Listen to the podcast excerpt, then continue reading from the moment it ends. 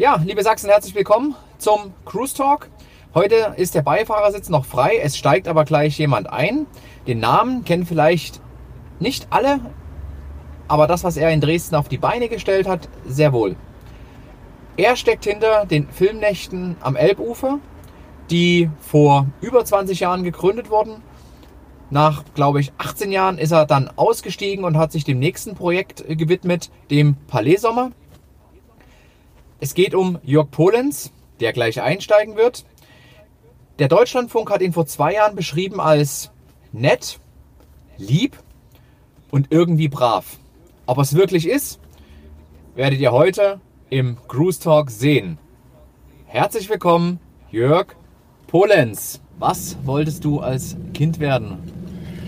Also du hast mir die Frage ja schon vorhin gestellt und ähm, ich bin immer noch am überlegen. Also ich, ich werde es bestimmt noch auflösen können, ja. aber ich muss da noch mal ein bisschen nachdenken. Also okay. es, wel, welches Alter? Äh, naja, es gibt ja immer so dieses, dieses typische, also ich, als, ich will Feuerwehrmann werden oder man, also gestern ähm, hatte ich in einer Aufzeichnung der mit dem DVB-Vorstand äh, Lars Seifert, der wollte dann, also hat relativ schnell gesagt, er wollte Physiklehrer werden. Das okay. war so sein einschneidendes mhm. Erlebnis, was schon sehr konkret ist. Aber das Klassische ist ja meistens so Feuerwehrmann als Junge oder. Ja. Also als Kind ist es ein bisschen schwer. Ich, ich mhm. weiß, dass ich so, seitdem ich vielleicht äh, so ab, ab dem 12. Lebensjahr wollte ich immer Musiker werden. Das, ja. das ist so. Ähm, was davor eigentlich so war, was da so rumgeisterte, schwierig. Ach doch, äh, es gab, es gab eine Sache, ja, jetzt, jetzt ähm, erinnere ich mich. Es gab eine Phase, da wollte ich, ähm, äh, ich habe es, glaube ich, es hieß damals, glaube ich, ich weiß gar nicht, ob das den Begriff gab, Alphabetisator. Alphabetisator? Ja, also es ging, ging darum, ähm, in äh, der dritten Welt ähm, Menschen äh, Lesen und Schreiben beizubringen. Also ähm, das, das war ein Thema, das hatte mich irgendwie gereizt, also ja. als Kind. Ich war ja damals, äh, sag mal, so im Alter von 19 Jahren, äh, habe ich ja sehr bewusst damals diesen Umbruch in Chile miterlebt. Mhm. Ähm, und das hat auch so schon ein bisschen mein äh, Gerechtigkeitsempfinden tangiert, sehr stark. Schon als Kind? Ja, ja, mich sehr stark geprägt und ähm, die Bilder sind mir damals auch nicht aus dem Kopf gegangen. Äh, als äh, Salvador Allende gestützt wurde und dann gab es ja diese, diese Bilder in den Straßen, wo äh, Panzer über Menschen, die auf dem Bauch lagen, in der Reihe drüber gefahren sind mit äh, Ketten und, und an, andere Dinge. Und es hat mich unglaublich aufgeregt und äh, ich habe mich damals schon, glaube ich, auch äh, irgendwie immer interessiert, äh, wo es eben in der Welt nicht, nicht ganz so vielleicht gut läuft wie zu Hause. Und da kam dann dieser Wunsch, ja, auch vielleicht verbunden mit dem Wunsch zu reisen, ähm, in fremde Länder zu fahren und dort äh, Lesen und Schreiben beizubringen. Das war so ein Kindheitswunsch. Ja. War das Ziel, also wenn man jetzt mal so betrachtet, was du jetzt dann quasi in der jüngeren Zeit alles auf die Beine gestellt hast, dann zieht sich ja der damalige Kinderwunsch zumindest äh, so ein bisschen wie als große Klammer äh, durch dein Leben durch, ne? oder? Jetzt mit dem, mit dem Palais Sommer zum Schluss, das ist ja auch schon, das hat ja auch eine gewisse gesellschaftliche äh, Botschaft auch. Mhm. Kommen wir vielleicht später im Detail nochmal dazu. Also das, das, gehört irgendwie zu deiner DNA, oder? Das ja, ich, ich sag mal, vielleicht ist es einfach so, äh, dass äh, wir uns ja alle äh, in so einer Art Kreislauf befinden. Natürlich ganz, sag mal, groß eingerahmt von Geburt und Tod. Mhm. Vielleicht auch Wiederauferstehung, wer weiß. Und ähm, dass es sich ähnlich vielleicht verhält mit, mit diesen ähm, Jugendträumen. Ne? Ja. Und äh, meine These ist ja, dass, ähm, kann ich auch aus der eigenen Biografie her äh, nachvollziehen, dass wahrscheinlich viele Menschen sich von ihren eigentlichen Wünschen und Träumen im Leben ein ganz Stück weit wegbewegen. Mhm. In dem ersten Teil eines Lebens und äh, dann aber immer irgendwie äh, dort wieder Anknüpfung finden. Meistens durch äh, sehr harte Brüche im Leben. Ja. Das können gesundheitliche äh, Zusammenbrüche sein, das kann passieren, wenn das soziale Umfeld äh, auseinanderfällt. Ähm, es können natürlich auch gesellschaftliche Rahmenbedingungen sein, die sich ändern, wo dann so ein Paradigmenwechsel einsetzt. Ja. Und wo, wo, dann nicht selten, glaube ich, der Einzelne oder die Einzelne wieder an das anknüpft, was wollte ich denn eigentlich. Ne? Wenn du sagst, die, die, die erste Phase des Lebens, meinst du das auch schon im Kindesalter oder eher so, wenn es in den Beruf reingeht, wenn es dann quasi eine, ich nenne es auch manchmal gerne eine Verformung gibt, wo man halt Dinge tut fürs Geld, die einem vielleicht gar nicht so liegen? Ja, also mit der, mit der, ersten Phase, also es gibt dafür sicherlich jetzt keine, keine äh, sag ich mal, äh, allgemeingültigen ähm, Beschreibungen dafür, wo man sagt, die Phase 1, 2, 3 ist äh, so lang und so lang und so lang. Das ist immer individuell verschieden. Aber grundsätzlich, glaube ich, passiert Folgendes. Äh, das, das Leben eines einzelnen Menschen ist eine, ist eine Erkenntnisreise. Mhm. Das heißt, äh, äh ich äh, mache dort, sag mal, ich sag mal, ich ich spreche mal von diesen berühmten Schleifen, die man so dreht auf einem Weg, wo man also vom Weg abkommt, dann im Prinzip äh, neue Dinge kennenlernt, teilweise auch äh, katastrophale Erlebnisse hat. Könnte man sagen, spirituell vielleicht ist äh, äh ein Weg, äh, wo ein Einzelner versucht, eigentlich in seinem Leben in Anführungsstrichen jetzt mal ein guter Mensch zu werden. Mhm. Ne? und ein Stück weit vielleicht äh, die, die Essenz, was, was, ist als, was ist eigentlich Leben, was ist eigentlich meine Bestimmung auf der Welt, äh, das herauszufinden. Und auf, auf diesem Erkenntnisweg ähm, passieren eben nicht selten ähm, Dinge, die, die äh, teilweise wehtun, die teilweise viel Zeit kosten, die teilweise viel Geld kosten und, und, und. Und äh, diese sozusagen Schleifen, die man da so dreht, bevor man äh, so ein bisschen äh, rausfindet, wer man selber ist und was man selber so will, äh, das ist zeitlich gesehen sehr unterschiedlich. Bei Männern gibt es ja die These, dass man äh, sagt, so eigentlich so bis zu dieser Midlife-Crisis, die ja dann so äh, Anfang 40 ist, mhm. ähm, halten sich ja Männer oft für unverwundbar, für äh, ein nie versiegender Energiequell. Ja? Ähm, und man hat vielleicht auch in, in, in, der Phase immer noch so ein bisschen auch die, die, dieses Thema, auch sein Beziehungsumfeld überhaupt erstmal äh, äh, ähm, na, nicht bloß zu ordnen, sondern in, überhaupt im Beziehungsumfeld äh, aufzubauen, was, was funktioniert und was, was einen glücklich macht und Fülle bringt. Und ähm, da gibt es sicherlich auch, auch äh, bei Männern, ich kann ja vielleicht als Mann da auch, äh, mhm. mal, zumindest für mich als Mann sprechen, gibt es da äh, sicherlich auch, auch den einen oder anderen Umweg, den man dann mal so macht. Ne? Ja. Also gibt es so eine Phase, wo man besonders stark sein will. Man will, den, man will vielleicht auch Frauen beeindrucken, man will in der Gesellschaft eine bestimmte Position haben, man will eine bestimmte Resonanz haben, ne? eine Wertschätzung, und Resonanz. Aber te teilweise, äh, ja, man könnte auch sagen, man will einfach geliebt werden. Ne? Das, das, zieht sich, glaube ich, durchs ganze Leben. Das zieht sich immer. Ja, das, das ist immer, man handelt und ja. agiert immer irgendwie, um genau diesen Punkt zu erreichen, ja. irgendwie geliebt ja. zu werden und eine Resonanz zu bekommen, ja. wie auch und, immer dann Liebe interpretiert wird. Und vielleicht, vielleicht ist dann äh, äh, der Punkt, äh, wo man dann zu einem erfüllten, glücklichen Leben kommt, dann erreicht, wenn man für sich versteht, dass äh, es nicht bloß wichtig ist, geliebt zu werden, sondern vor allem auch Liebe zu geben. Ja. Die andere Seite. Das, und wenn man das rauskriegt, dass das äh, direkt zusammenhängt, das mhm. ist wie so ein Zwillingspaar. Ich würde fast sogar noch einen dritten Aspekt mit mhm. reinbringen, ähm, sich selbst zu lieben. Ja, absolut. Weil wenn man das schafft, ist man gar nicht mehr so drauf angewiesen, von ja. außen diese, diese Liebe zu bekommen. Ne? Das ja. ist auch ein Spagat und da gibt es auch viele, viele Diskussionspunkte. Ja. Äh, Heer von Egoisten oder das wird dann ja. gern damit verbunden. Aber darum geht es ja an der, an der Stelle gar nicht, sondern dass man selber seinen Wert kennt mhm. und äh, dann und sich nicht quasi diese, diese Bewertung immer von außen geben lassen muss. Ja. also da haben wir drei, drei Aspekte. Sorry, das muss ich kurz, kurz Alles gut, alles gut. Ja, ich, jetzt haben wir gut das Thema quasi abrupt abgebrochen. Ja. Ähm, ich würde gern so ein bisschen von heute mal so 20, 23 Jahre äh, zurückgehen. Okay. Es gibt ja ein Großevent in, äh, in Dresden, was über einen längeren Zeitraum auch immer läuft. Die Filmnächte am Elbufer. Mhm. Das habt ihr damals, die habt ihr damals zu dritt, glaube ich, gegründet. Mhm. So wie ich gelesen habe. Was hat euch damals bewogen, dieses, dieses Event auf die Beine zu stellen? Was ja 130.000 Leute jetzt pro Jahr irgendwie. Über 200.000. Über 200.000 mhm. mittlerweile. Entschuldigung.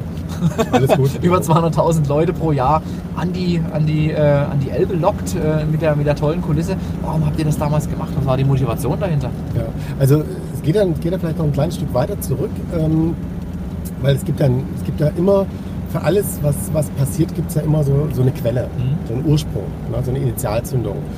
Und die Initialzündung war eigentlich schon in der DDR-Zeit, ähm, als äh, ich 1988 so eine kurzzeitige äh, Anstellung hatte in, in einem Stadtbezirkskabinett für Kulturarbeit in Dresden-Süd, Wasserplatz ne, äh, in Dresden. Und ähm, dort äh, dieses äh, Filmfest Dresden im Prinzip äh, äh, als Idee entwickelt hatte. Und dann äh, habe ich ähm, meinen alten Schulfreund, mit dem ich heute noch äh, eng befreundet bin, André Krabbe, äh, gefragt, ob er Lust hat mitzumachen. Und dann haben wir angefangen und dann kam es eher durch eine ganz zufällige Begegnung. Ähm, habe ich den äh, Matthias Fitzner kennengelernt, äh, habe ihn dort mit dazu genommen und so haben wir dort eigentlich angefangen. Das war so der Ursprung. Und dann äh, ging, da könnte man auch nochmal tiefer eingehen, aber das ist jetzt vielleicht ein sehr, sehr ausführliche, Ja. ausführliches Thema. Dann kam die Wendezeit und äh, wir waren in, diesem, äh, sag mal, in dieser Phase auch mit der Gründung dieser Filminitiative Dresden als, glaube ich, ersten eingetragenen Verein in Dresden, wo wir uns bewusst damals für einen gemeinnützigen Verein entschieden hatten, weil das, was uns dort getrieben hat, was mich vor allem getrieben hat, weil ich war dort so schon so ein bisschen, äh, würde ich heute auch so sehen, ein Motor des Ganzen. Ne? Also ich war, hatte ja dort, äh, ich war nicht dort, äh, sagen wir mal, der, der äh, in irgendeiner Weise ähm, am Schluss sich irgendwo angeschlossen hat, sondern ähm, äh, ich war schon so ein bisschen mit äh, ähm, ja, Teil dieser Initialzündung. Ja, Der, der Macher von, also der ja, ja absolut. ja. Und ähm, das, was mich damals äh, bewegt hat und wofür ich auch ähm, das Team versucht habe zu begeistern, ist ja äh, äh, damals gesellschaftlich etwas zu bewegen ne, in dieser Umbruchszeit.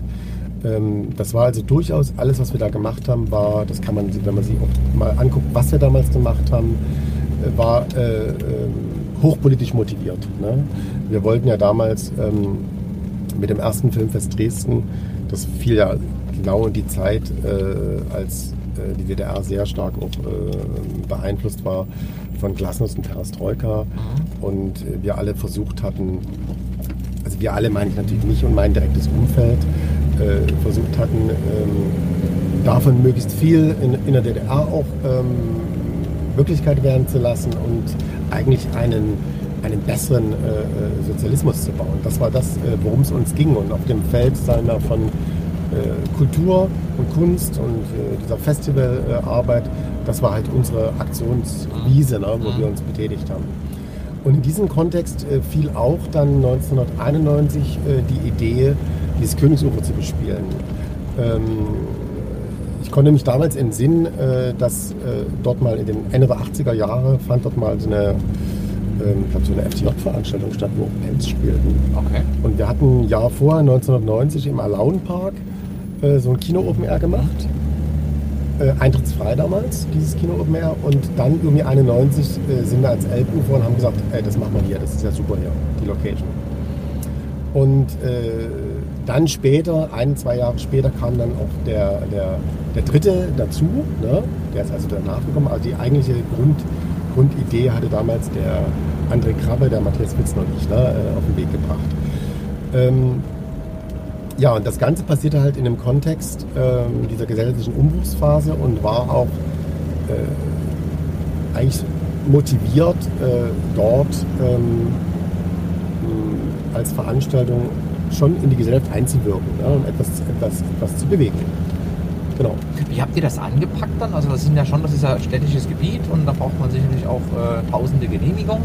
Wie, wie, wie fing das an so? Also dieses, damit das erstmal ins Rollen Ja, kommt das, fiel, das fiel ja 91 äh, so in die Zeit dieses auslaufenden rechtsfreien Raumes, nenne ich es mal so. Ja? Wir hatten ja 90 äh, so eine Phase bis Anfang 91, wo ja, da wusste ja keiner so richtig, äh, wie wird hier was gemacht. Mhm. Ja? Also der, der Übernahmeprozess der Ja. Bundesrepublik Deutschland, äh, der hat ja dort gerade erst begonnen. Schöne Wortwahl.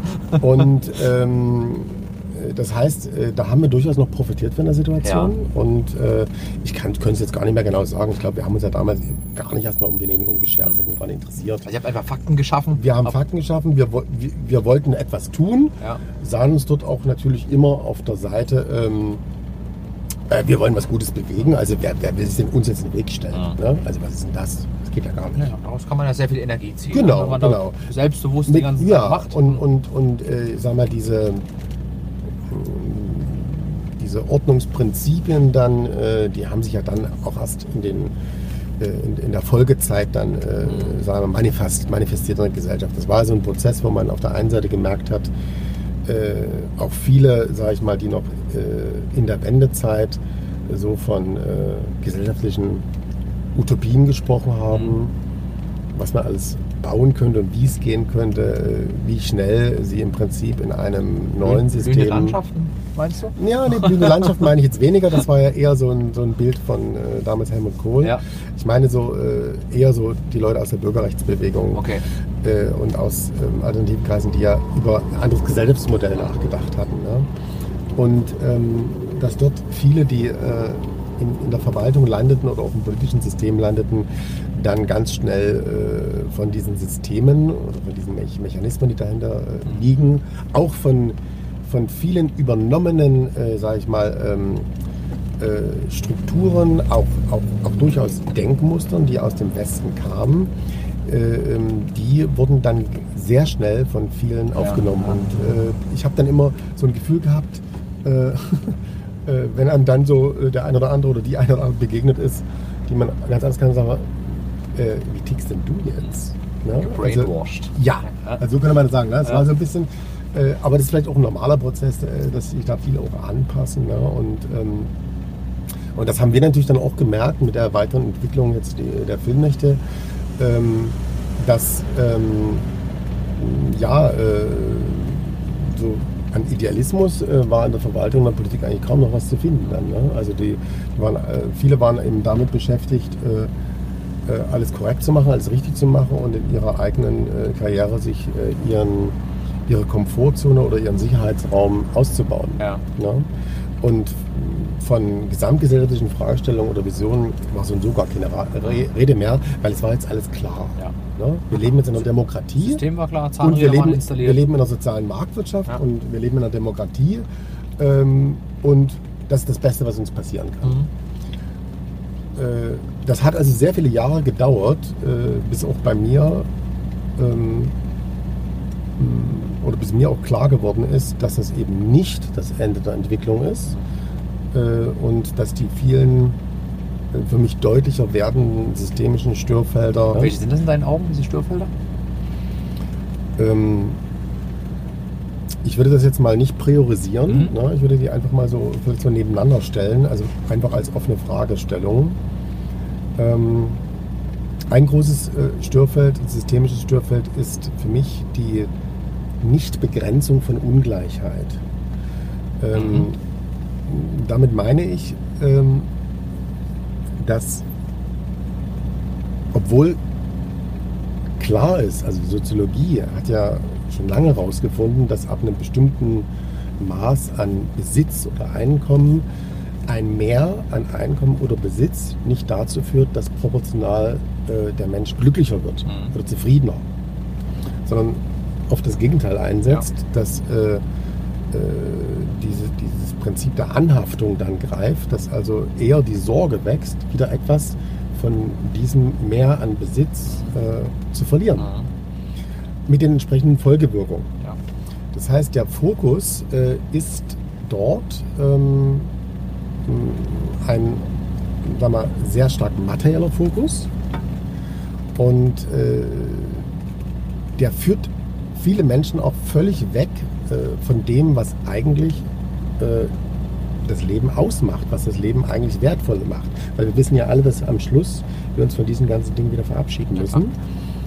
Und äh, wenn ich im Prinzip, äh, sag mal, zufrieden von dieser, dieser Welt wieder verlassen möchte, dann äh, passiert das in der Regel, äh, wenn ich ein intaktes Beziehungsumfeld, und zwar auf allen Ebenen, Familie, Arbeit, Gesellschaft, äh, hinterlasse. Und wenn ich vielleicht auch in meinem Leben äh, alles, was mir möglich war, auf meinem Spielfeld getan habe, äh, um insgesamt äh, für sagen wir, die große Familie Gesellschaft Ja. etwas Sinnstiftendes gemacht zu haben. Ne?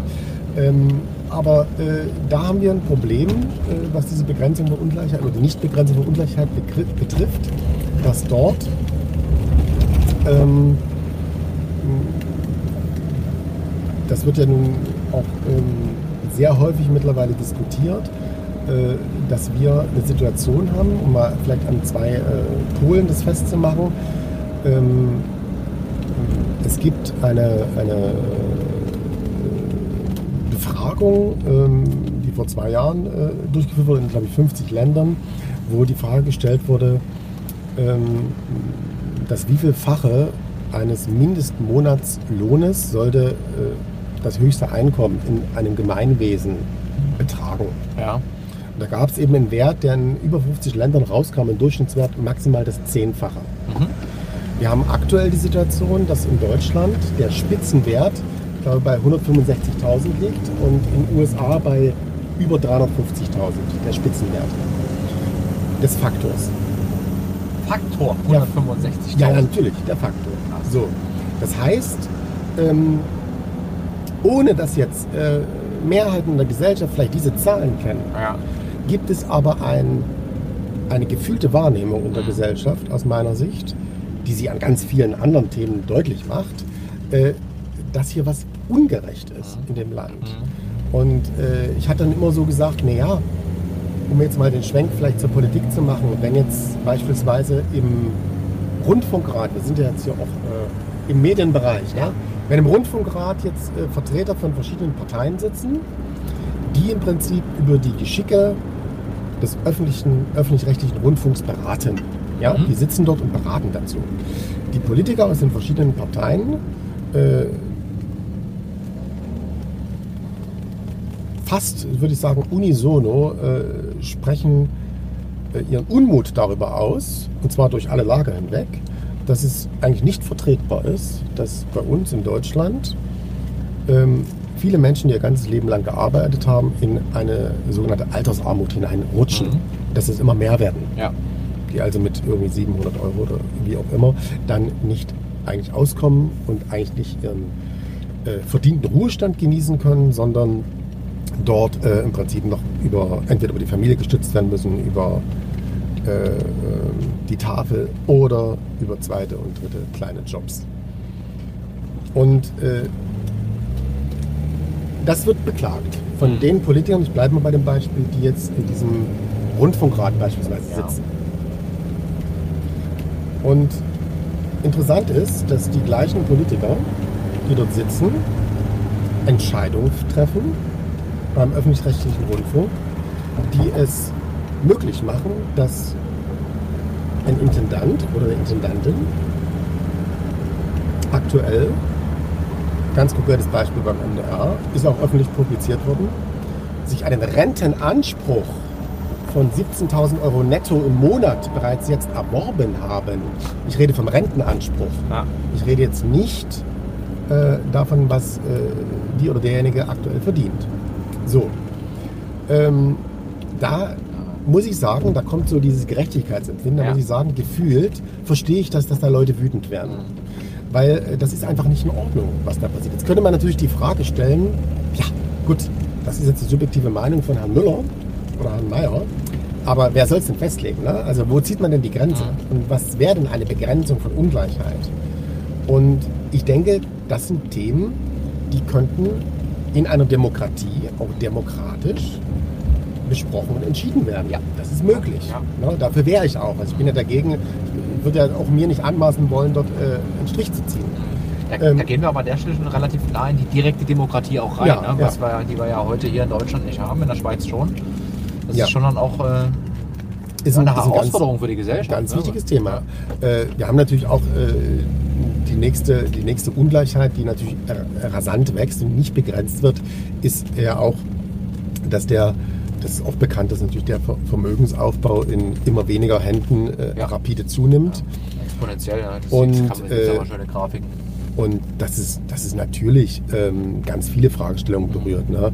Äh, dass mittlerweile Einzelpersonen, ich sage mal jetzt übertrieben, fast, äh, fast ganze Städte besitzen äh, oder auch wie auch immer äh, Vermögen aufbauen, ähm, was ähm, dann zwar immer, das ist ja auch das Argument, ja, aber die setzen sich ja dann auch ein für die Gesellschaft, ja. die machen Stiftung und so weiter.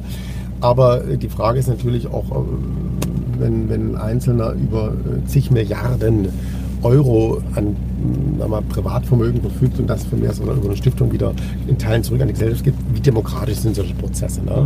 Sie sind eben nicht demokratisch, ne? weil, weil dort natürlich ähm, eine, eine äh, äh, Elite äh, immer kleiner wird, aber immer mehr wächst, äh, was äh, das Vermögen betrifft. Und, und, und, dem gegenüber steht eben eine große Mehrheit in der Gesellschaft, die zumindest in Teilen an, an, äh, am Wohlstand nicht mehr teilnimmt. Und das ist ja auch äh, das nächste Störfeld, äh, wo man sich fragen kann, wie geht das eigentlich zusammen, dass wir auf der einen Seite eine unglaubliche Entwicklung in Technologie, Wissenschaft haben, Digitalisierung, das große Schlagwort, mhm. ähm, was ja eigentlich vom Ursprungsgedanken her dazu dienen sollte, den Menschen von ja, stupiden Arbeiten zu befreien und äh, dem Menschen mehr Freiraum zu geben. Ja. Das war auch der Sinn, dass Maschinen erfunden wurden eigentlich mal. Und äh, wir haben aber einen, äh, einen völlig ähm, gegenteiligen Trend. Mhm. Wir haben den Trend, dass auf der einen Seite die Entwicklung in einer unglaublichen Geschwindigkeit vonstatten geht, auf allen Ebenen. Ja. Die Produktivität steigt und steigt und steigt. Aber die Menschen äh, müssen immer mehr arbeiten. Der Druck wird ja, immer höher. Also das ist das nächste Störfeld, wo ich mich frage, es müsste doch genau umgedreht sein. Und, und die Frage, äh, die dann sich anschließt, ist immer, woran liegt das? Was sind die Gründe dafür? Und vor allem die noch interessantere Frage, wem nützt das? Das sind immer die beiden Sachen, die, die dort mitschwingen. Das dritte Störfeld, was mir einfällt, ist, dass wir ähm, auf das zweite nochmal ja. einherzugehen, weil es unterstützt ja letztendlich auch das, das, äh, die Verteilung des Kapitals. Weil wenn wir, wir kleinen Menschen, sage ich jetzt mal, durch Digitalität produktiver werden und da mehr Geld produzieren, dann wissen wir ja, wo es jetzt dann hingeht. Das ist den, da ist der Nutzen. Mhm. Also es macht äh, wieder noch mehr Menschen äh, noch reicher. Ich wollte genau an der Stelle nämlich nochmal vielleicht äh, kurz über, über äh, Facebook vielleicht ein bisschen philosophieren, weil die Grundidee, die ja mal da war, ist ja eigentlich eine ganz gute gewesen. Ne, wirklich ein echtes soziales Netzwerk aufzubauen, Menschen miteinander zu, zu verbinden. Das ist ja auch noch Teil der, der offiziellen äh, Vision von, von Mark Zuckerberg. Was aber mittlerweile da passiert, ist halt schon derbster äh, Kapitalismus und, und, und Geldmacherei. Na klar, das muss alles finanziert werden. Ja, also äh, ich sag mal so, das muss ich ja, also äh, du hast ja eben gesagt, das muss finanziert werden, ja, das muss ich ja vielleicht gar nicht ausschließen. Die, also diese, bin ich auch wirklich ganz bei dir, diese Grundidee zu sagen, es gibt ein, eine Austauschplattform, wo es jetzt heute äh, möglich ist, dass ich also, ähm, das sind glaube ich jetzt zwei Milliarden oder so bei ja. Facebook, was man, also in der Größenordnung wirklich weltweit vernetzt Menschen zu einem Thema X ja. theoretisch austauschen können. Das ist natürlich äh, ein, eine Riesenchance. Eine Riesenchance, ist auch ein Risiko, aber es ist eigentlich erstmal eine Riesenchance. Ähm, interessant ist die Frage, warum äh, wird sie nicht in dem Maße von Mehrheiten in der Welt äh, so eigentlich genutzt? Das ist nur eine spannende Frage. Aber die Chance ist erstmal da. Genauso wie im Prinzip Google mit der Unternehmensvision, das gesamte Wissen der Menschheit allen zugänglich zu machen, würde ich ja auch ganz dick unterschreiben und sagen, ohne dass ich jetzt natürlich die äh, Protagonisten äh, persönlich kenne mhm. und die Intention dahinter kenne, aber von außen betrachtet würde ich sagen, super Vision, ähm, weil in der Endkonsequenz ist natürlich, ähm, ich weiß gar nicht, wer der Spruch war, Wissen ist Macht. Also wenn ich, wenn ich äh, google das mal, google ich mal, äh, wenn ich also äh, Dinge also wenn ich mehr Wissen habe über ja. bestimmte Dinge und ja. vielleicht Zusammenhänge besser damit auch verstehen kann, äh, hat man auch immer die Chance, dass sich im Prinzip im gesamten, in der gesamten Beziehungskultur äh, äh, der Menschheit Dinge positiv verändern. Theoretisch erstmal. Also eigentlich so vom Grundsatz her würde ich sagen, eine super Chance. Ähm, Jetzt haben wir natürlich die andere Ebene und da wird es ganz spannend, dass natürlich ähm, das theoretisch auch erstmal Plattformen sind, wo auch äh, ja, sehr viel Inszenierung, Steuerung und Manipulation stattfinden kann. Also äh, wir sind ja alle, schließe ich mich völlig ein, natürlich auch äh, beeinflussbar Mhm. von außen. Und man ist ja noch beeinflussbarer, je weniger man weiß und versteht. Mhm. Na, wenn man dann immer nach so äh, diesen relativ einfachen Antworten sucht und greift. Ja. Und äh, das ist sicherlich eine Gefahr und das, das müsste man sich auch vielleicht nochmal dann genauer angucken, was passiert da eigentlich. Weil da komme ich zum nächsten Störfeld und wieder zu einer offenen Frage. Äh, ich denke, ähm, also ich kenne zumindest in meinem Umfeld eigentlich niemanden, wirklich niemanden, der von sich aus sagen würde, also Krieg finde ich geil. Ja? Fällt- mir jetzt auch Also schwer, fällt mir im Moment keiner ein. Ja, ja. Jetzt mache ich mal so die Hypothese, ohne dass die jetzt ähm, empirisch belegt ist. Mhm. Ich mache jetzt mal eine Hypothese. Und die Hypothese, die ich aufstelle, lautet, in der Bundesrepublik Deutschland lehnt die überwiegende Mehrheit der Bevölkerung Krieg und das Töten von Menschen ab. Das ist jetzt eine These. Mhm. Ja. Nicht belegt, ich behaupte es jetzt einfach mal.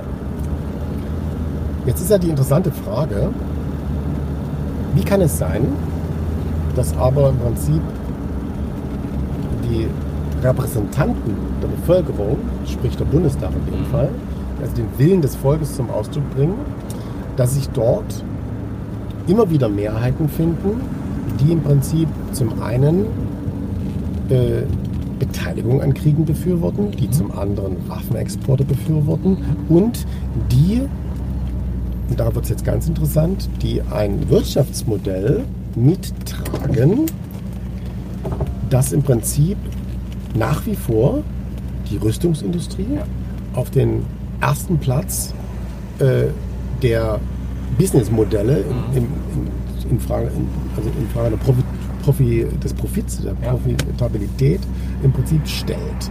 Und wir wissen ja alle, dass äh, Rüstungsaufträge nicht von Privatpersonen ausgelöst werden in der Regel, sondern die werden ja im Prinzip von, vom Gemeinwesen ausgelöst. Und äh, die, in der Regel sind aber auch die Empfänger dieser staatlichen Aufträge Privatunternehmen. Mhm. Und ähm, da sage ich mir, ähm, was stimmt, oder frage ich mich da, was stimmt da nicht? Wieso ist das so? Wieso ist das so? Wieso ändert sich das nicht? Und da spielen natürlich ganz viele Dinge äh, eine Rolle und da kommen wir dann zum nächsten, äh, sagen wir, mal, größeren Störfeld. Das ist ja das äh, Wirtschaftsmodell oder das Wirtschaftssystem an sich, was ja auf der einen Seite, was ja auch zunehmend mehr Menschen realisieren, sich nicht nur gegen unser natürliches Umfeld richtet, weil es im Prinzip ähm, einfach mehr produziert, als wir brauchen. Wir wissen auch, dass im Prinzip die Produktivität schon lange ausreichen würde, um die Grundbedürfnisse der Menschheit zu befriedigen. Ja. Es passiert aber nicht, sondern es gibt nach wie vor, glaube ich, insgesamt zwei Milliarden Menschen, die in Armut leben. Zwei Milliarden. Wo- Wobei sich ja bestimmte Institutionen damit rühmen, dass es weniger geworden ist. Also die Gesamtarmut ist ja, Mhm. ist ja gesunken. Aber es gibt Und- immer noch zu viele, weil auf der anderen Seite natürlich auch der, der Wohlstand Und im Zusammenhang, steigt. Ja, und im Zusammenhang mit dem äh, Wirtschaftsmodell, was also im Prinzip als oberstes Ziel, und zwar als Zweck, ne, eine Profitmaximierung verfolgt, Ja. die also Profit nicht als Mittel für einen vielleicht Gemeinwohlzweck deklariert, sondern genau andersrum, die sagt, der Selbstzweck eigentlich des Wirtschaftens ist das Wachstum und der Maximalprofit. Und der stößt im Prinzip bei unserer Umwelt an Grenzen haben wir jetzt auch aktuell die schöne Diskussion um äh, das Waldstück, was gerodet werden soll, Ja. wo wieder zunehmend mehr Menschen aufwachen und sagen, nee, nee, nee, hier stimmt doch was nicht. Mhm. Was ist denn hier los? Ist es das wert? Äh, weiß nicht, was ich da jetzt gelesen habe, dass äh, wenn es um ein, zwei Milliarden Euro geht von äh, RWE, äh, die das äh, Nichtroden des Waldes im Prinzip an Schaden in Anführungsstrichen verursachen würde, dem gegenüber stehen äh, so und so viel Hektar Wald, der über hunderte Jahre äh, gewachsen ist. Äh, wer hat jetzt sozusagen, oder wo, wo wird dort die Entscheidung gefällt? Auf welcher Grundlage? Mhm. Ne? Ja, Eigentlich sagen wir Gemeinwohl vor Einzelwohl. Ne? Und auch wenn Ja. der Wald RWE gehört, muss einfach mal ganz klar entschieden werden, dass äh, so ein Wald, der über Jahrhunderte gewachsen ist, eigentlich dem Gemeinwohl mehr dient als den Absolut, kurzfristigen absolut. Profitinteressen von Absolut. einem Energiekonzern. Zumal wir eh raus wollen daraus. Das ist eine völlig Genau. absurde Geschichte, die da läuft. Und in diesem, in diesem Störfeld äh, ähm, Wirtschaftssystem, was aus meiner Sicht an vielen Punkten an Grenzen steht, hat man ja auch äh, impliziert äh, die Problematik, dass äh, dieses System ja auch noch sich völlig von den Grundbedürfnissen von Menschen entkoppelt hat. Mhm. Das heißt, wenn ich auf der einen Seite davon ausgehe, dass ein Mensch äh, ähm, seine Idee, sein Potenzial, seine Leidenschaft, das, was er vielleicht kann und auch möchte, in die Welt tragen möchte und das, das ausleben möchte. Und das Ganze in einem, in einem Rahmen äh, von Verbundensein, also in, einem, in einer Gemeinschaft, wo ich Wertschätzung erfahre und wo ich auch Wertschätzung zurückgeben kann. Mhm. Dann haben wir ein äh, äh, System, wo im Prinzip ähm, ja, äh, Menschen äh, in größeren Teilen zu Erfüllungsgehilfen von, sag ich mal, völlig äh, absurden wirtschaftlichen Interessen gemacht werden. Oder zugespitzt von Finanzinteressen. Und dahinter haben wir eben noch äh, angedockt, oder vielleicht ist es auch äh, die Quelle in dem Fall, das Thema des Finanzsystems an sich, ne, was natürlich äh, wiederum die gesamte Wirtschaft, die gesamte Politik steuert. In der Endkonsequenz. Also kein Politiker auf dieser Welt trifft irgendeine Entscheidung, in, also völlig frei und unabhängig von einer Finanzsituation. Und wenn wir wissen, dass dieses Finanzsystem äh, sich von der Realwirtschaft schon lange völlig abgekoppelt hat, dass glaube ich 40, 50 Prozent äh, einfach nur noch äh, Casino-Wetten sind, Ja. Aber trotzdem die Realwirtschaft aussaugt weiter. Aussaugt das, ist ja das Problem. und dass auch noch die Geldschöpfung, Ja. das, das heißt, dass, dass wirklich das, das Monopol, äh, dieses Tauschmittel zu erzeugen, was ja auch gar nicht mehr äh, gedeckt ist durch äh, Realwerte, dass das auch noch in den Händen von Privatleuten liegt, äh, dann haben wir, leben wir in einer völlig absurden äh, Situation. Also äh, das passt auch nicht zusammen damit, dass, sage ich mal, ein Handwerker, der jetzt sein Fahrtenbuch nicht richtig abrechnet, dort entsprechend vom. Fiskus zur Rechenschaft gezogen wird. Und äh, äh, im großen Stil werden wir hier in meinem Verständnis von, äh, wenn ich es bewerten würde, von hochkriminellen Strukturen regiert. Und das ist einfach mal, das hat sich völlig etabliert. Das wird völlig geschluckt und akzeptiert und zwar von allen. Und das ist für mich eine völlig absurde Situation, in der wir da leben. Ja. Also absolut. Also gibt es schon äh, einige Ungerechtigkeiten äh, in, in der Wahrnehmung, die auch wahrscheinlich da sind. Aber das könnte einfach sein, also wenn man versucht, da mal jetzt die Lampe ein bisschen höher zu hängen an der Stelle, dass das so komplex und ungreifbar auch für die aktuelle Gesetzgebung und auch für Regierungen geworden ist, dass die die einfach machen lassen. Ja. ja Weil sie es nicht greifen können. Nee, sie mit verstehen es nicht, Juristen. Die ne? verstehen Ja, es nicht. Und, ja. und, und, und deswegen passiert das. Das ist wie, als ihr nach der Wende quasi ähm, in einem vermeintlich rechtsfreien Raum, aber doch in, na, noch recht, rechtsoffenen Raum quasi mit dem mit den äh, Filmnächten am Elbufer angefangen habt. Mhm. Da, da, da gibt es keine klaren Regelungen, also wird erstmal gemacht. Und es Ja. wird so lange gemacht, bis es eine Regelung gibt. Und jetzt muss die äh, Politik natürlich äh, reagieren. Also in Teilen passiert es ja. Da muss es verstehen, aber in anderen Teilen eben wahrscheinlich dann auch wieder nicht. Mhm. Das, ist, das ist das, was die Leute, glaube ich, extrem aufregt. Ja. der Handwerker, klar, da gibt es klare Regeln. Du hast das nicht geführt, gibt es Ja. ein, gibt's ein F, hast du Ja, falsch ja. gemacht. So. Spielfeld ist klar, Regel ist klar. Das Spielfeld ist völlig undefiniert. Ja. Und deswegen äh, toben die sich da auch aus, wie sie, wie sie wollen. Ja, und das ist auch äh, tatsächlich, finde ich, absolut nicht gut. Aber es könnte eine der Erklärungen sein. Aber es gibt natürlich auch andere Erklärungen, wo sozusagen bewusst so gespielt wird. Und naja, es gibt ja also Bilderberg-Treffen und alles, wenn man das alles mal mit, mit reinnimmt, ähm, da erfährt man ja auch nichts. Mhm. Keine Ahnung. Also vielleicht weißt du da mehr. Ich bin da äh, nicht, nicht so tief drin. Aber irgendjemand wird es schon lenken. Ja, Den, ähm, den ganzen Spaß. Ja, das, wie gesagt, es, es, es Ja. gibt da sicherlich, sicherlich äh, nicht, nicht so die ganz einfachen Antworten, aber ähm, die spannendere Frage ist ja, ähm, wie, wie kommen wir dazu, äh, Dinge besser zu machen? Ne? Also wie kann man jetzt positiv, sei, sag mal, eine Zukunft gestalten? Das ist für mich das viel spannendere Thema. Und ähm, sicherlich ähm, was ja auch vielleicht menschlich ist, ist äh, jemand, der äh, eine bestimmte Machtposition innehat, ne, der tut sich oft schwer damit, das ist das große Problem des Loslassens, ähm, ähm, dort sag mal, in so einen Veränderungsprozess vielleicht reinzugehen. Ne? Und äh, klar ist auch, dass ja im Prinzip äh, aufgrund von Finanzinteressen, aufgrund von ökonomischen Interessen werden Kriege geführt, werden Millionen von Menschen abgeschlachtet. Das ist seit Jahrhunderten so. Ja. Und äh, die, die, sag mal, die Behauptung, die aufgestellt wird, dass jetzt ähm, äh, ein Krieg deswegen geführt wird, um die Demokratie in ein Land zu tragen, das ist ja, also das, das, das hat ja nun wahrscheinlich der Letzte auch verstanden, dass das äh, ein vorgeschobenes Argument ist. Ne? Ähm, Vermeintlich gute Pressearbeit. ne? Man muss eine Akzeptanz Ja.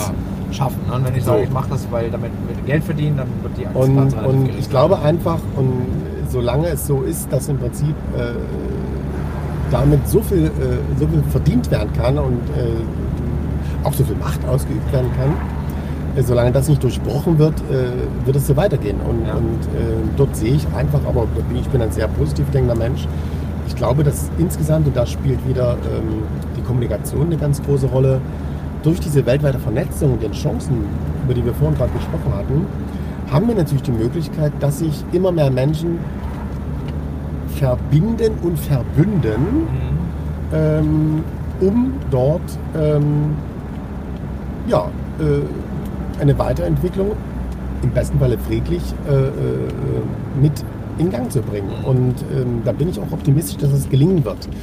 Ähm, ein Ansatz ist ja auch das Thema Gemeinwohlökonomie, dieser Ja. Prozess, der angestoßen wurde seit äh, 2011, 12. Und der ja ganz spannend ist, weil es ist ja so ein integraler Prozess, wo also das bestehende äh, System, in dem wir uns jetzt gerade befinden, oder die Entwicklungsstufe, in der wir uns befinden, die wird erstmal akzeptiert, so wie sie ist. Die Mhm. ist so da, die ist ja real da. Die kann ich auch nicht mit einem Knopfdruck jetzt einfach wegschieben und irgendetwas anderes hinsetzen. Ne? Aber ich kann natürlich in dem bestehenden System den Versuch zumindest anstellen, in einer integralen Form Dinge zu ändern.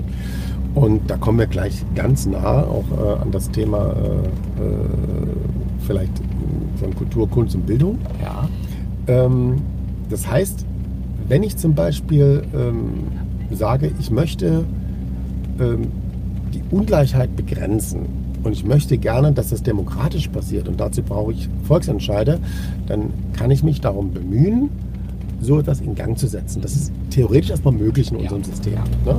Das Zweite ist, wenn ich sage, äh, ich möchte, dass das Thema Nachhaltigkeit dass das Thema Wirtschaften im Einklang mit unserem natürlichen Umfeld und dass das Thema Wirtschaften, was dem Wohl des Menschen oder der Gemeinschaft dient und nicht dem Wohl eines Einzelnen dient, wenn ich das befördern möchte, kann ich, beispielsweise nehme ich mal das eine Beispiel, gibt es ja ganz viele Wege, kann ich sagen, ja, dann lass mich dafür streiten, dass äh, ein Gesetz demokratisch verabschiedet wird, das alle Unternehmen verpflichtet, neben der Finanzbilanz eine Gemeinwohlbilanz zu erstellen.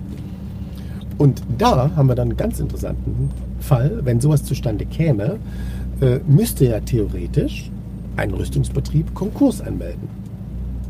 Weil Ja. eine entsprechend positive Gemeinwohlbilanzierung soll da in dem, in dem Gedankenmodell der Gemeinwohlökonomie zur Folge haben, dass ich in der öffentlichen Auftragsvergabe, dass ich in der Besteuerung Okay, das, besser das wären die Konsequenzen das dann wär daraus. nicht, ja, dass ich besser gestellt bin, besser behandelt Ja. wäre, als jemand, der im Prinzip schlechter abschneidet. Und es ist definitiv so, dass in der Gemeinwohlbilanz ein Rüstungsbetrieb also komplett durchrauschen muss. Ja. Geht gar nicht anders. Ja? Von der Logik her kann das nicht Ähm, anders sein. Und äh, das würde heißen, der könnte ja gar keine Aufträge mehr kriegen. Mhm. Der geht ja gar nicht mehr. Ja, zumindest nicht über den deutschen Staat. Ja, das ist sicherlich ein Prozess und, und manche denken, ah, das geht alles gar nicht. Ne? Ja. Aber ich finde, äh, so wie wir jetzt leben, geht es nicht mehr. Und wir müssen jetzt umschalten und uns Wir weiterentwickeln. haben aber auf kommunaler Ebene ja schon äh, größere Chancen als auf nationaler, um das wirklich erstmal zu probieren. Absolut, Ne? genau. Also, ich, den, Ansatz, den finde ich, finde ich gut. Ja, Und das, es gibt ja Unternehmen, die machen das, glaube ich, heute schon freiwillig. Ne? Es gibt ja, Ja. so Methoden und, und, und Tools dafür, um das heute schon zu tun. Äh, kennst du Unternehmen, die das schon machen? naja. Und wie die das Also, einsetzen? also es gibt, es gibt ja, glaube ich, weltweit aktuell, ich bin mir jetzt nicht ganz sicher, ich denke mal äh, fast, fast äh, 8.000 oder 10.000 Unternehmen, Ja. die, da, die bereits dort mitmachen. Ob sie alle schon bilanziert haben, weiß ich nicht. In Deutschland weiß ich zum Beispiel ein großes Unternehmen, die Sparda Bank in München mit Mhm. 5.000 Angestellten. Es gibt in Spanien Unternehmen, die mit über 100.000 Beschäftigten äh, diesen Prozess mitmachen. Also Ja. es gibt Kommunen, Städte, die im Prinzip sich Gemeinwohl bilanzieren lassen wollen. Mhm. Äh, Salzburg ist eine Stadt, Sevilla ist eine Stadt Mhm. zum Beispiel. Ich glaube, Mannheim hat es diskutiert in Deutschland.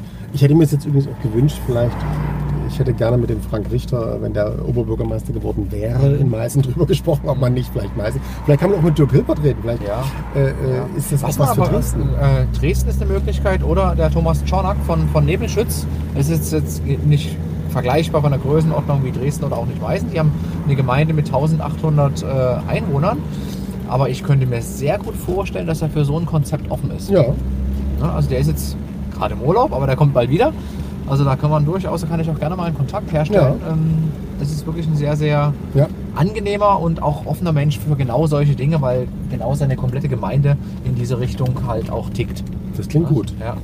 Und äh, wenn du sagst, man kann Gemeinwohl äh, bilanziert werden, heißt es, muss dann irgendwie ein externer Berater machen oder kann ich das selber machen? Genau, Nee, Äh, dafür gibt es äh, Gemeinwohlberater, Mhm. ne, die also auch eine, eine Ausbildung durchlaufen haben und äh, da gibt es ein sagen wir, sehr ausgeklügeltes Punktesystem. Ja. Äh, Das wird also wirklich extern auditiert und äh, dann gibt es im Prinzip eine, ja, eine Bilanz, ähnlich Okay. wie so eine Finanzbilanz. Ne? Sind- Sind die Tagessätze der Berater auch gemeinwohlökonomisch? Weil es ja Ähm, weiß, so Berater kosten ja in der Regel immer, immer einen Haufen Geld. Ja, kann ich jetzt im Moment äh, gar nicht genau sagen. Ja. Äh, ähm, also ich, ich vermute aber, ne, ähm, dass, dass es dort, äh, also natürlich muss jemand, der jetzt eine Gemeinwohlbilanz erstellt, der davon beispielsweise Muss auch was- lebt, der, der muss, muss das äh, natürlich finanzieren können. Ja. Aber ich, ich denke, dass es dort daran definitiv nicht scheitern Ja, wird. ja. Okay. Das ist spannend. Das gucke ich mir auf jeden Fall für unser Unternehmen auch mal an. Die ganze Geschichte. Ähm, jetzt hast du ja, also das, diese, diese Störfelder und äh, das, was wir jetzt zum Schluss besprochen haben, ähm, das ist ja so ein bisschen in meiner Wahrnehmung die Philosophie auch des Palais Sommers, um das andere große Event vielleicht nochmal. Ähm, Ja, also, also Nochmal zu es besprechen. ist im Prinzip, äh, bei mir persönlich ist ja so, also ich, äh, also ich liebe Kultur und Kunst. Mhm. Äh, ich beschäftige mich äh, sehr gern mit, mit interessanten Fragen. Ich komme aus einem sehr, sag ich mal, äh, streitbaren Elternhaus. Ne? Meine, mein Vater war Philosoph, meine Mutter Lehrerin und, Mhm. und äh, mein Bruder war auch ein sehr intelligenter Mann und wir haben da also immer sehr, sehr viel diskutiert zu Hause. Und äh, da bin ich, habe ich schon auch so eine Prägung weg und mich interessieren halt äh, auch Zusammenhänge. Ne? Ich, ich bin ein Typ, der jetzt ähm, sich nicht so damit zufrieden gibt, äh, wenn das eine oder andere nicht funktioniert oder wenn ich ein Problem erkenne, sondern ich will also immer gucken, äh, was, ja, was kann ich jetzt hier machen. Ne? Mhm. Also ich will aktiv werden. Und ähm, das war also zur DDR-Zeit so, äh, äh, das war nach der Wende so und das hat sich eigentlich so durchgezogen. Ne? Okay. Das, das korrespondiert sicherlich auch mit diesem, mit diesem so Gerechtigkeitsgefühl. Mhm. Ne? Ähm, und bei der Frage, äh, als ich dann im Prinzip, ähm, als mir deutlich wurde, okay, also das geht ja auch hier weiter in, in, in, in meinem Land, Mhm. ne? also die Entwicklung hört ja jetzt nicht auf. Ähm, natürlich habe ich mir auch die Frage gestellt, ja, was kann ich denn jetzt machen? ne? Mhm. Was kann ich machen? Will ich in eine Partei eintreten jetzt aktuell und dort mitmischen? Was ja vielleicht erstmal eine logische Konsequenz sein könnte. Und da habe ich mir gesagt, naja, äh, das jetzige Parteiensystem, so wie es jetzt gewachsen ist, ist ja auch eine sehr, sag mal, für mich so verfestigte Struktur. ja. Äh, und äh, ich würde wahrscheinlich entweder dort hochkantig wieder rausfliegen, ganz schnell, oder ähm, würde mich vielleicht dort auch äh, irgendwie anpassen und dann mir dort auch irgendeine Komfortzone aufbauen, was auch immer. Also ich habe so gemerkt, äh, da habe ich die Zeit gar nicht dafür. Also das, das, das schaffe ich nicht. Das ist für mich nicht die endgültige Antwort. Wobei ich dort äh, natürlich nicht äh, äh, in Frage stellen möchte, dass nicht auch Parteien sich natürlich auch weiterentwickeln können. Ne? Äh, Aber es gibt ja auch nicht umsonst auch jetzt diese Bewegung Aufstehen, ne? die, Ja. die, die schlagartig so eine riesen Resonanz erfährt. Das hat ja Gründe, warum das so ist, weil viele Leute merken, die kochen dort ihr eigenes Süppchen, dort sitzen nicht die Leute, die sich ums Gemeinwohl scheren, sondern dort sitzen in der Regel auch Leute, die äh, Machtkämpfe austragen und in so einem Spaltungsprozess drin sind und das bringt uns eigentlich alles nicht weiter. Das ist alles keine Antwort auf die Das- Zukunftsfragen. dürften uns auch in vielen Teilen zurückwerfen, weil wenn es dann darum geht, wirklich nur zu fechten Ja. und äh, quasi, ähm, auch wenn es ohne Waffen ist, einen Krieg zu führen, dann geht da so viel Energie rein und Absolut. zerstört so viel, was wir uns aufgebaut haben. Das ist halt echt traurig. Ja, und, und, und dann, dann habe ich eigentlich gemerkt, um den Bogen jetzt äh, zu spannen, ähm, das, was ich also leidenschaftlich gern mache, mich also mit Kultur und Kunst zu beschäftigen oder so ein, so ein Festival zu organisieren, äh, das macht mir unglaublich viel Freude. Und ich habe bei dem Palais Sommer dann im Laufe der Jahre gemerkt, äh, ähm, das gab es auch keinen Masterplan dahinter, ähm, das, was dort an Resonanz kam, dass dort also äh, durch diese Eintrittsfreiheit erstmal ähm, Menschen wirklich aus allen Bevölkerungsschichten auch in diesen schönen Park erstmal Ja. kommen und so dankbar sind, so, äh, äh, sagen wir mal, entspannt zusammen dort Zeit verbringen, äh, dass dort sowas überhaupt stattfindet und dass sie teilhaben können. Ähm, das hat mich also wirklich äh, wahnsinnig beflügelt und motiviert, dort weiterzudenken. Und, und ähm, äh, ich habe ja dort bei dem Palais Sommer äh, ein, äh, das hat sich, wie gesagt, so ergeben. Ich habe ja dort Dinge äh, bis jetzt gemacht. Wir haben natürlich auch viele Fehler gemacht, das, das gehört dazu. Aber eigentlich habe ich ja Dinge gemacht, äh, inhaltlich, hinter die ich mich alle sozusagen 100% stellen muss. Also ich habe jetzt dort noch keine Kompromisse gemacht äh, in einem anderen Interesse, sondern ich habe dort wirklich pur die Sachen gemacht, die ich möchte. Und habe mich dann gefragt, wie kann ich Dinge, die mir Freude machen, die ich völlig vertreten kann, und ich will sie noch eintrittsfrei machen, weil ich will es allen ermöglichen, teilzuhaben. Äh, Und ich will auch noch keine öffentliche Förderung haben, weil ich will in keine Abhängigkeiten haben. Ja, wie, wie mache ich denn das jetzt? Wie kann ich das alles zusammenführen in ein Modell, was auch ökonomisch funktioniert? Und äh, da habe ich eben, das ist natürlich sehr optimistisch ne, gewesen, und, aber, aber die Entwicklung gibt, gibt mir scheinbar recht. Äh, habe ich gemerkt, naja, äh, wenn das so viele Leute teilen und so viele Leute gut finden, dann ist doch die Frage einfach, wie kannst du Menschen dazu bewegen, äh, sich ihr eigenes, sage ich mal, ähm, nenne ich es mal, ihren eigenen kulturellen Ort da im Sommer mit zu ermöglichen Mhm. und zeitgleich äh, äh, das allen denjenigen mit zu ermöglichen, die es sich nicht leisten können. Ja. Und da haben wir eine ganz interessante, interessante, Entwicklung. Also jeder, der mal äh, äh, für irgendetwas, für ein Gemeinwohlthema etwas gespendet hat, ne? und dann eine Resonanz, in Resonanz geht mit dem Spendenkontext, also Mhm. Er trifft sein Patenkind aus Afrika oder er trifft äh, einen kranken Menschen, dem er geholfen hat, oder Stiftung Lichtblick, Dresdner hilft Dresden in Not. Ne? Ja. Äh, ich ermögliche jetzt jemanden, der äh, ein anderes Problem hat, äh, sein Leben etwas zu meistern. Oder ich ermögliche eben eine Kulturveranstaltung, an der ich selber teilnehmen kann. Ich erlebe also praktisch das Ergebnis meiner, meines Wirkens Ja. vor Ort. Und ich erlebe auch, wie äh, viele Menschen dort äh, das mit genießen, die äh, sonst sowas gar nicht mehr können. Ne? Und ähm, es gab ja da so, so, so viele Begegnungen, äh, die mich da also unglaublich berührt hatten. Da gab es mal einen, der, äh, das war also wirklich völlig verrückt, der, der kam zu mir am Abend nach einer Veranstaltung und sagte, das war, ich weiß gar nicht, wir hatten dort, was für eine Veranstaltung war, er kam zu mir und sagte, ja, sind Sie der, der Veranstalter? Ich sage, ja. Und sagte, ähm, äh, ich würde gerne ein Autogramm von Ihnen haben. Und da war ich erstmal, ich war erstmal irritiert und Ja. hatte Angst, Ja. weil ich dachte, jetzt kommt, jetzt kommt was ganz Schräges. Ne? Ich hatte wirklich, also erstmal, äh, hab gesagt, also Entschuldigung, habe gesagt, also mich hat noch, noch nie jemand, wirklich bis dato noch nie jemand um ein Autogramm gebeten. Ja. Ich bin da jetzt so ein bisschen verunsichert. Mhm. Ne?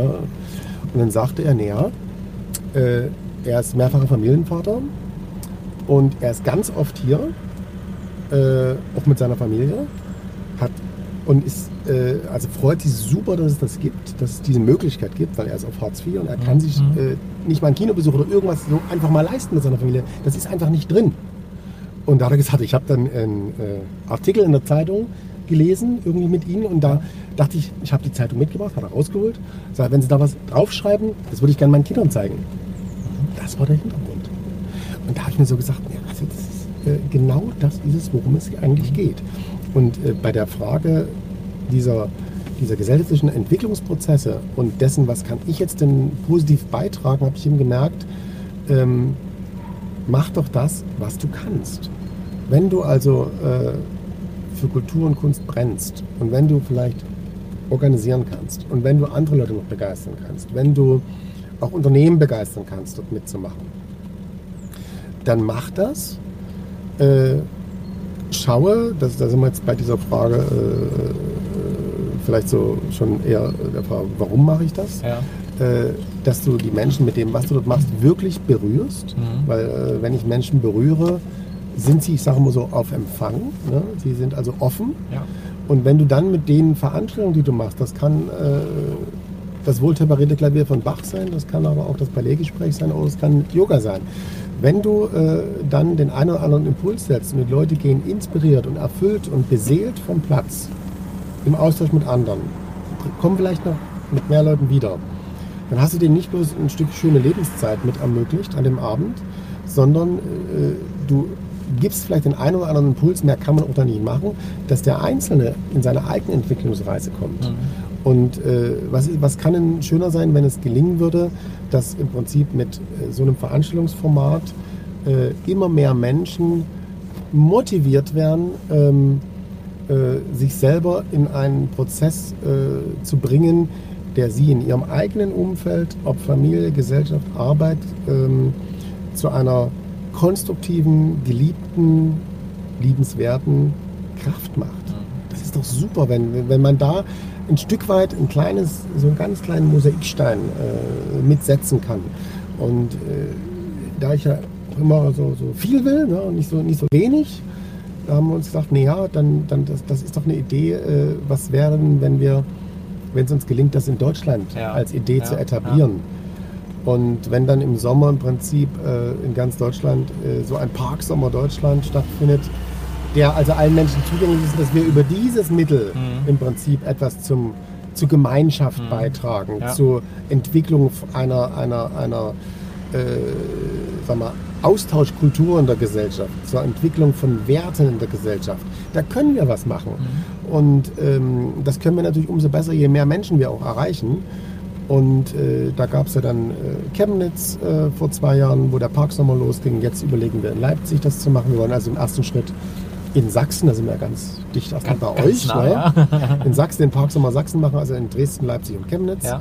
Äh, und wir wollen es aber auch dann weiter vernetzen mit anderen äh, Städten, weil ich glaube, dieses, dieses Bedürfnis, was wir hier in Dresden erleben und diese Dankbarkeit, äh, dass, es, dass es so ein Angebot gibt, ich behaupte mal, das ist in ganz Deutschland so. Ja. ist äh, alle sehnen sich dort nach Verbindung, sehnen sich nach Gemeinschaft, sehnen sich nach wirklich etwas Sinnvollem und äh, natürlich, ich feiere auch mal gerne und ich, vielleicht schieße ich mich mal auch irgend, irgendwann mal gerne ab, aber äh, wenn ich, es ist ein Unterschied, wenn ich aus einem Abend, äh, aus einer Gemeinschaft nach Hause gehe, wo ich also wirklich äh, so angereichert bin, auch Mhm. emotional und im Kopf. Ne? Also wenn das passiert, habe ich so ein, ein ganz, ganz positives und kraftvolles Lebensgefühl. Ne? Äh, Das ist anders, als wenn ich jetzt einen Abend sagen wir mal hart gefeiert habe und äh, sturztrunken Ja. dann nächsten Morgen. Gehört aber genauso Gehört dazu. genauso das Leben dazu. ist Alles Sinus. Dualität, man Alles muss auch mal, gut, man ne? muss auch mal äh, daneben Aber- greifen. Aber das, das Grundthema ist ja da. Ne? Aber wir haben, wir haben ja das Problem, da sind wir wieder bei dem Thema äh, natürlich auch von, äh, von einer äh,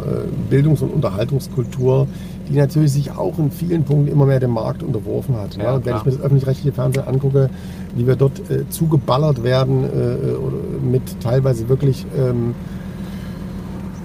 mit Verblödungsangeboten. Ich kann es nie, nie anders ja, sagen. das ne? ist eine Reaktion auf den Erfolg der Privaten.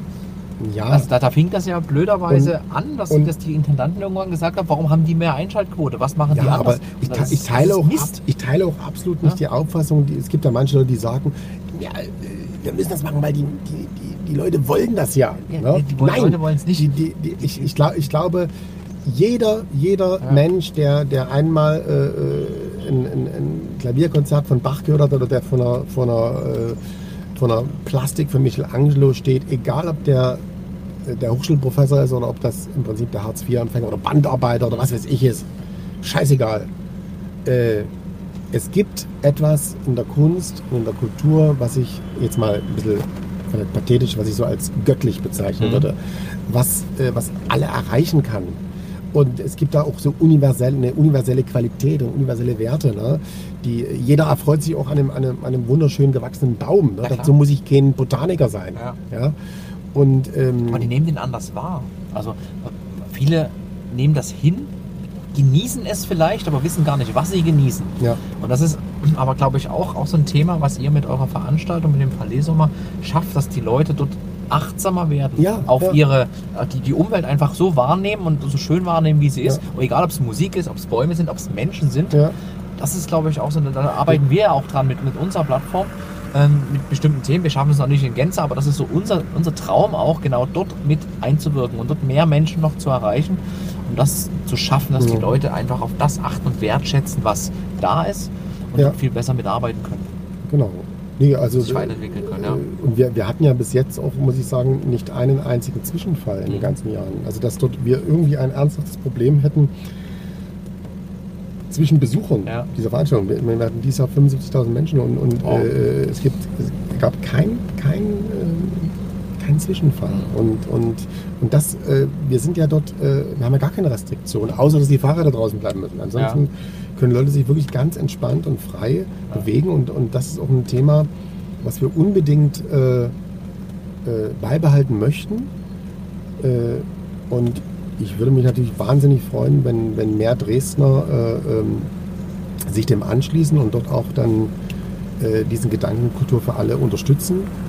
Äh, auch übers Jahr, das ist ganz wichtig für die, für die Planbarkeit Ja. ähm, der ganzen Veranstaltung. Also wir sind eigentlich ganzjährig auf, die, auf dieses Engagement angewiesen. Wir haben jetzt äh, auch ein, noch eine neue Idee, die wir am 3. November starten. Das ist diese Reihe Konzerte für den Palais Sommer, wo wir also außerhalb des Palais Sommers sagen wir, ganz normale Konzertveranstaltungen Mhm. anbieten, äh, die auch Eintritt kosten, die aber dann vom, vom Zweck her dazu dienen sollen, im Prinzip dieses Festival auch mitzutragen und zu finanzieren. Und zeitgleich wollen wir natürlich damit auch den Gedanken dieses Festivals übers ganze Jahr ähm, im Bewusstsein, äh, ins Bewusstsein rücken. Und also jetzt am 3. 3. 3. November. Äh, in der Kreuzkirche, Sarah Okay. Ferry, also läuft auch super der Vorverkauf. Ne? Und ähm, also das, das, das wird auch eine, eine tolle Sache. Und da haben wir viele Ideen noch, noch vor. Wir werden auch jetzt nochmal vor Weihnachten mit unserer Kampagne durchstarten, also Mhm. mit Kultur für alle. Und ja, da ist, da ist viel in Bewegung gerade. Was ich besonders schön finde, ist, dass das auch aus Dresden, aus Sachsen herauskommt, so eine Entwicklung. Medial ist es ja leider äh, im Moment ein bisschen anders, deswegen ist es umso wichtiger, Ja, dass äh, dort eben richtig, richtig Power auf die Straße kommt und ihr macht das wirklich gigantisch. Und ihr erreicht, wenn du sagst, ihr habt 75.000 Leute erreicht und die waren da bei euch Mhm. und parallel lief ja auch noch das, äh, die liefen ja noch die Mhm. Filmnächte Mhm. mit 200.000. Mhm. Das heißt ja aber eigentlich, was in dieser Stadt eigentlich los ist, was da Mhm. für ein für einen Wille und für einen Wunsch eigentlich wirklich in den Ja. Menschen drin hängt. Das ist nicht das, was wir sehen in den Medien, sondern das ist viel, viel positiver und viel tiefsitzender. Und das finde ich richtig, richtig gut. Und wir Mhm. unterstützen das definitiv und ich freue mich jetzt schon wieder auf den Palais Sommer nächstes Jahr. Also Sehr da, gut. weil wir haben ja das Büro noch äh, quasi gegenüber. ja. Ähm, und schauen wir mal, wo das hinführt. Jörg, ich habe mich riesig gefreut, dass du mir mal ein bisschen mehr über deine Motivation erzählt hast. Das ist mir auch immer wichtig, dass nicht nur immer sagen hier, das ist gut und das ist gut und das ist gut, Mhm. sondern ich möchte den Menschen auch, die Mhm. das schauen und hören, die Möglichkeit geben, so ein bisschen tiefer reinzublicken. Mhm. Und das Mhm. ist, glaube ich, sehr, sehr gut gelungen. Okay. Ich bedanke mich äh, recht herzlich, dass du mitgefahren bist und ja, wir werden sicherlich noch den einen oder anderen Berührungspunkt haben in der Zukunft. Absolut. Also ich, Ich sag- bedanke mich auch. Danke, Danke. und Alles bis Gute. zum nächsten Mal. Und für euch, ja, also mir hat es gefallen, ich hoffe euch auch. Wir sehen uns.